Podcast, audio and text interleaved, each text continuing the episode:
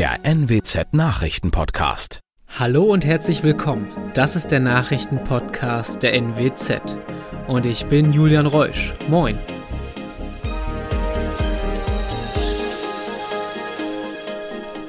Und das sind die regionalen Themen des Tages. Feuerschiff-Attentäter muss ins Gefängnis.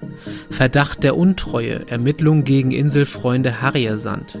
Und VfB Oldenburg findet Ausweichstadion für dritte Liga. Ein 46 Jahre alter Mann aus Emden muss ins Gefängnis.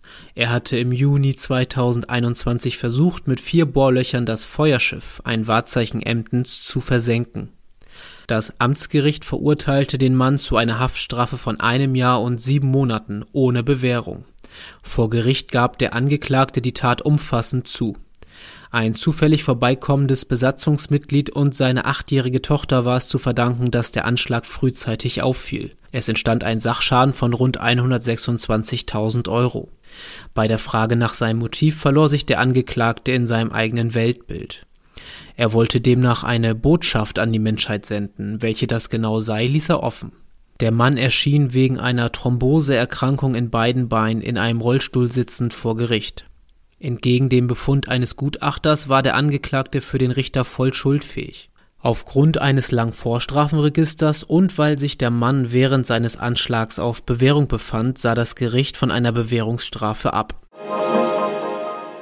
Schwere Vorwürfe gegen den Braker Verein Inselfreunde Harrier Sand. Nach Information der Nordwestzeitung ermittelt die Staatsanwaltschaft Oldenburg wegen des Verdachts der Untreue sowie der Beihilfe zur Untreue gegen zwei Vorstandsmitglieder. Im Fokus der Ermittlungen stehen mutmaßlich veruntreute Einnahmen aus dem Betrieb eines Zeltplatzes sowie der Betrieb einer Inselfähre.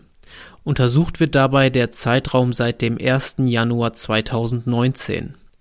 Zuletzt hatten einige Vereinsmitglieder Strafanzeige gegen den Vorstand und den Kassenwart erhoben. Pikant dabei, der Kassenwart der Inselfreunde ist gleichzeitig Betreiber des Zeltplatzes. Einige Mitglieder werfen dem ersten Vorsitzenden vor, nicht aktiv geworden zu sein, als es erstmals zu Unregelmäßigkeiten gekommen sei. Im Zusammenhang mit der Inselfähre werden Ausgaben des Vereins geprüft, welche womöglich zweckentfremdet worden sind nach dem Aufstieg in die dritte Liga hat der VfB Oldenburg ein Ausweichstadion gefunden. Für die Heimspiele im Profifußball werden die Oldenburger in der HDI Arena in Hannover spielen. Dort trägt der Zweitligist Hannover 96 seine Spiele aus. Das eigene Marschwegstadion erfüllt die Auflagen für die dritte Liga nicht.